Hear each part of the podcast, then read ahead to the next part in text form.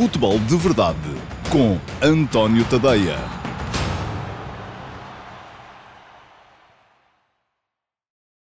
Olá, muito bom dia. Eu sou o António Tadeia. Este é o Futebol de Verdade, edição de sexta-feira, última edição desta semana, edição número 15. Já lá vão 15 edições do Futebol de Verdade aqui em direto no Facebook. Já sabem, os vídeos depois podem ser vistos uh, também na IGTV e no meu canal de YouTube, que podem subscrever, tal como podem ser vistos agora no novo site, o site que foi relançado hoje, precisamente, por isso o dia de hoje é importante para mim, o antoniotadeia.com. Podem ir lá ver também. Uh, isto está em quatro plataformas diferentes, portanto, é, eu saio debaixo das pedras vocês querem fugir de mim e não conseguem, porque eu estou lá sempre. Bom, hoje vamos falar de mercado, vamos falar do Bruno Fernandes um, e das razões que levaram a que uh, o capitão do Sporting não tenha saído para o futebol inglês, uh, para a Premier League. Depois, é preciso passar ainda pelos jogos de Sporting Clube Braga e Vitória Sport Clube ontem, excelentes resultados fora de casa. Já o tinha dito aqui ontem, precisamente, que eram jogos que, o, que os dois clubes do Minho podiam ganhar e em que se esperava que pelo menos empatassem, não esperava sequer que houvesse derrotas que trouxessem uh, dificuldades para os jogos da segunda mão. Com as vitórias de ontem já está mais ou menos seguro que uh, tanto um como o outro vão estar no play-off um, de, de, qualificação para a fase de grupos da Liga Europa. Por fim, quero ainda explicar um bocadinho aquilo que vai ser, uh, ou que já é, o antoniotadeia.com, o site que vos convida a irem espreitar. Um, podem ir lá ver um, e eu vou explicar mais ou menos aquilo que o site já é e que vai continuar a ser nos próximos tempos. E ainda responderei a uma uma das perguntas que uh, deixarem na caixa de comentários um, deste, deste vídeo. Já sabem, se deixarem lá, eu escolho uma. Depois, uh, aquelas que não forem escolhidas hoje acabarão por ser respondidas mais tarde numa edição especial de QA que vai aparecer também aqui no Facebook. Muito bem. Começando com os temas de hoje, Bruno Fernandes.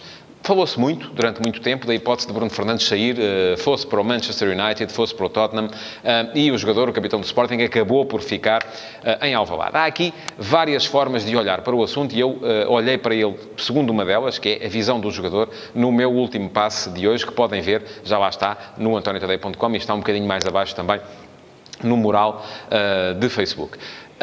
Mas também há outras formas de olhar para o assunto. Uma é a forma dos clubes ingleses que estariam eventualmente interessados, outra é a forma do Sporting olhar para o caso, ainda uma terceira a forma de Bruno Fernandes olhar para o caso e, por fim, a, a, o olhar também da comunicação social. E todos juntos acabaram por uh, levar a este desfecho. Sporting, primeiro. O que é que o Sporting achou uh, perante Bruno Fernandes? Mais a mais, porque é verdade, as pessoas vão dizer que não, que não tem nada a ver, mas é claro que uh, a transferência eventual de Bruno Fernandes acaba sempre por ser condicionada pelos valores que o Benfica conseguiu com João Félix. Já se sabe que nestas coisas a rivalidade entre os clubes funciona sempre. E se o Benfica vendeu João Félix por 120 milhões, o Sporting não vai querer vender Bruno Fernandes por muito menos do que isso. Um, essa é uma das razões. Outra razão também é que o Sporting, e isso, mérito, aqui, aqui tem que ser dado a Bruno Carvalho, porque foi ele que inverteu este paradigma, o Sporting deixou de vender jogadores que lhe interessam em saldo. Já aconteceu. Uh, e eu recordo, por exemplo, quem não se lembra do, do verão de 2002, um, eh, perdão, de 2003, um, eh, inauguração do estádio José Alvalade, o Sporting já tinha negociado uh, Ricardo Quaresma para o Barcelona e acabou por negociar também Cristiano Ronaldo para o Manchester United. Perdeu de uma assentada dois jogadores fundamentais, por valores que nem eram por aí além, mas aquilo que os responsáveis do clube alegavam sempre era ah, os jogadores queriam sair e depois não iam ficar com a cabeça aqui. Isso não existe. Os jogadores têm contrato e é o clube, muitas vezes, também que tem que decidir se lhe convém fazer o negócio ou não convém. E Frederico Varandas, seguindo neste aspecto aquilo que Bruno Carvalho já fez e fez bem, uh, estipulou um preço que não era sequer o valor da cláusula da rescisão e, com esse preço, acabou por uh, uh, dizer que vendia acima daquele preço, não vendia abaixo daquele preço e ponto final. Não há mais conversa. Uh, portanto, como não chegou nenhuma proposta por esse valor, que tanto quanto se dizia eram os tais 70 milhões de euros, o Sporting não vendeu e agora, por muito que lhe apetecesse vender, e eu estou convencido que o Sporting queria vender, não só porque não queria aumentar uh, o contrato a Bruno Fernandes, uh, porque as suas finanças não estarão com certeza assim tão, uh, tão folgadas, como também porque lhe dava jeito receber o valor que receberia se o vendesse, mas por muito que lhe tenha apetecido vender Bruno Fernandes, acabou por não o fazer, porque não chegou nenhuma proposta, tanto quanto eu sei, nem sequer aproximada dos 70 milhões que o Sporting pedia pelo jogador. E agora é aguentar. É uh, aguentar o jogador e é perceber que com Bruno Fernandes, focado, o Sporting tem mais condições para fazer um bom campeonato. Tem uma equipa que, em relação à época passada, só perdeu o Godel. E eu estou convencido que, se não veio de Inglaterra a proposta, também não vai vir até final do mês um, de outros mercados, até porque Bruno Fernandes, com certeza, também não quererá ir jogar para um, campeonatos tão periféricos como o português, um, tendo em conta apenas a questão financeira. O jogador, e é aqui que entramos nas motivações do jogador. O jogador tem uma motivação que é evidente, que é uh, jogar na Premier League. Ele já conhece o futebol italiano, foi lá que cresceu, depois de ter sido formado no Boa Vista. Mas aquilo que uh, quereria neste momento era, sobretudo, representar um emblema de topo na Premier League. Não quereria ir para uma equipa de meio da tabela, uh, como aconteceu com, uh, por exemplo, com Adrian, como aconteceu agora com o André Gomes quando foi para o Everton, Adrian para o Leicester. Enfim, são motivações diferentes, são jogadores também diferentes. Bruno Fernandes quereria estar num Manchester United, num Tottenham, num Liverpool, num Manchester City, eventualmente num Arsenal, num Chelsea, enfim. Eram estes os clubes uh, que o jogador queria. Uh, destes, não chegou a tal proposta uh, que o jogador quereria. Portanto, não tendo chegado a essa proposta, eu creio que Bruno Fernandes, até por ser um, um profissional, tanto quanto me dizem, de mão cheia, com certeza que vai olhar para o contrato que tem para cumprir e esqueçam aqueles... Se ele, na época passada, optou por ficar no Sporting, quando tinha tal tal bateria de adeptos já a afinar o assobio para o apuparem, porque ele tinha rescindido e depois tinha voltado, que era mercenário, que era isto e que era aquilo. Enfim, este ano tendo ficado, havendo a comunicação correta por parte do jogador e clube, acho que há condições para que uh, Bruno Fernandes possa dar o seu contributo à equipa uh, em boas condições. Agora, por que razão, e é isto que me parece também que as pessoas ainda não compreenderam, é que os clubes ingleses, o Tottenham e o Manchester United, não chegaram mais longe nas suas propostas. Quando as pessoas olham para o valor que, que, que, o Benfica recebeu, por exemplo, por João Félix, e depois olham para aquilo que foi a votação dos treinadores em Portugal, que acham que Bruno Fernandes foi o melhor jogador da Liga Portuguesa, então se João Félix foi o melhor, se Bruno Fernandes foi o melhor jogador da Liga Portuguesa e João Félix valeu 120 milhões, Bruno Fernandes não podia ser vendido por 40, 50, fosse o que fosse. Um, há aqui outras questões a ter em conta. E uh, uma delas tem a ver com a idade. Bruno Fernandes está nos 25 anos e uh, sendo um jogador extraordinário, que é, um, sendo um jogador que no momento, e aliás basta ver a votação, quem percebe mais disto do que os treinadores, a votação dos treinadores foi que Bruno Fernandes foi o melhor da Liga, uh, mas já não vai, com certeza, progredir muito mais. Vale aquilo. Depois, há outra questão, enquanto que tem a ver com a proveniência do jogador. Um jogador como João Félix, que vem da Liga Portuguesa, mas que tem 19 anos e do qual se espera que possa ainda progredir ou não,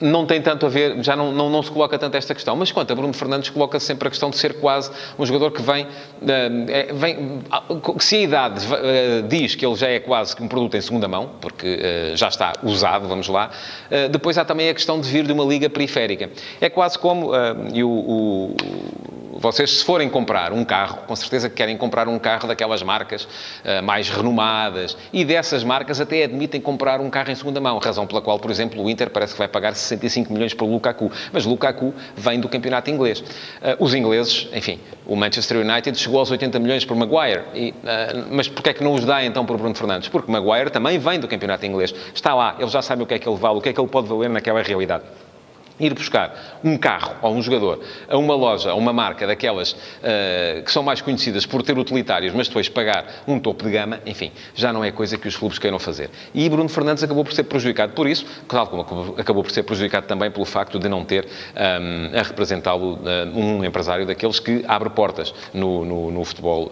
europeu. E esses não são muitos, são quatro ou cinco, não, são esses que conseguem muitas vezes fazer negócios acima do valor de mercado.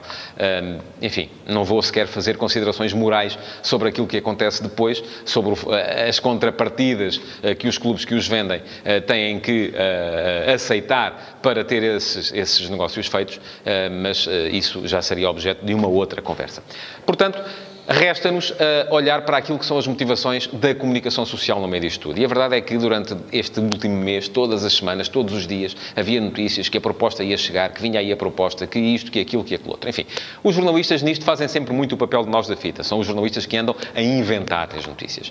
Um, Aquilo que vos posso dizer, porque já lá estive também desse lado, no lado dos, dos jornais, é que não é assim, porque os jornalistas, quando uh, publicam essas notícias, não as inventam. Uh, eles não se sentam à mesa uh, com os editores e os jornalistas e vão dizer: é pá, hoje vamos vender o.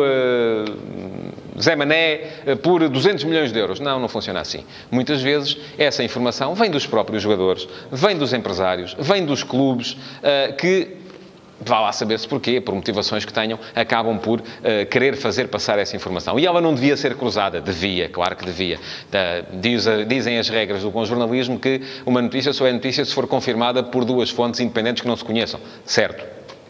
Mas esse é um caminho que eu acho que ainda falta trilhar e falta bastante trilhar no jornalismo desportivo, seja em Portugal, seja em Espanha, seja em Itália, seja onde for, eh, porque uh, as vozes de mercado são as chamadas vozes de burro que muitas vezes ainda chegam ao céu.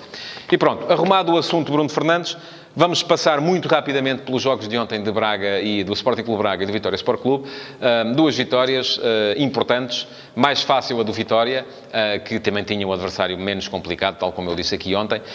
destaque na equipa do Vitória para uh, o grande gol de PP e, mais uma vez, para a forma como Ivo Vieira está a montar uma equipa jovem, cheia de miúdos, com muita margem de progressão.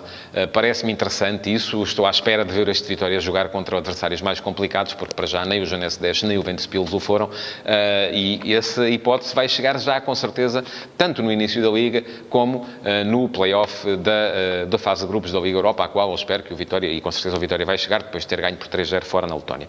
Quanto ao Sporting Clube Braga, confirmação para aquilo que eu tinha dito aqui de manhã, também ontem no Futebol de Verdade, a, a, associação, a sociedade entre os Manos Horta a funcionar em beleza. André Horta, duas assistências, um golo. Ricardo Horta, mais um golo também.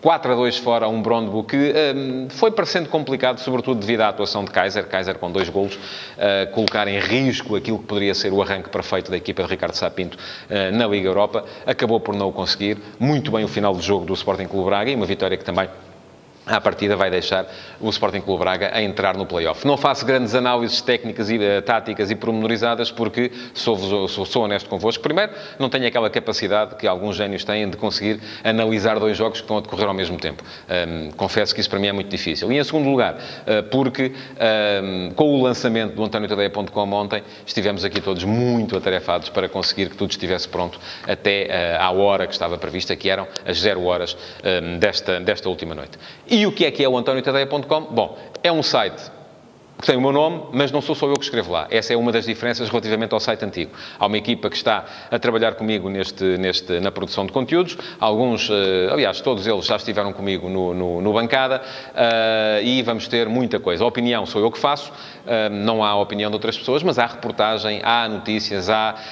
análise, há vídeo, há tudo isso para ver neste novo site Há coisas que não vai haver, um, e por exemplo, não vai haver, e já houve um, um de vocês que hoje uh, me comentou no Facebook que para não deixar cair o F80, eu gostava muito do F80, foi um projeto que eu abracei com todo o carinho, mas uh, foi isso que eu respondi também, que somos muito poucos a gostar daquilo e aquilo dava um trabalho descomunal e não era compensador, porque depois acabava por ser pouca gente a rever-se ou a, a interessar-se pela história dos uh, antigos jogadores da nossa liga, uh, de modo que para já não vai haver F80, pode ser que no futuro acabe por aparecer ali alguma coisa relacionada uh, com o F80 naquilo que vai ser o antoniotadeia.com. Bom, e vão lá ver o que é que o site tem. Vamos às perguntas de hoje.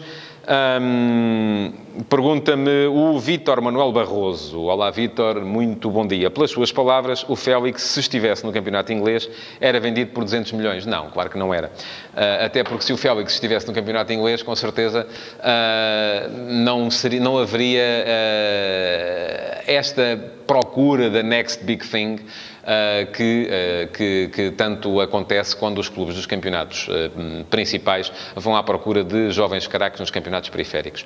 O mercado entre campeonatos principais é um mercado de jogadores mais velhos, é um mercado de jogadores que, até porque os clubes geralmente têm a capacidade para reter os jogadores durante mais tempo. Um, e, eventualmente, se Félix confirmar aquilo que neste momento promete, poderia vir a valer isso sim, mas nunca neste momento. Um, os, os, os clubes dos mercados principais vão à procura de jovens promissores nos campeonatos periféricos e de certezas absolutas uh, quando transferem entre eles uh, nos seus campeonatos. E pronto.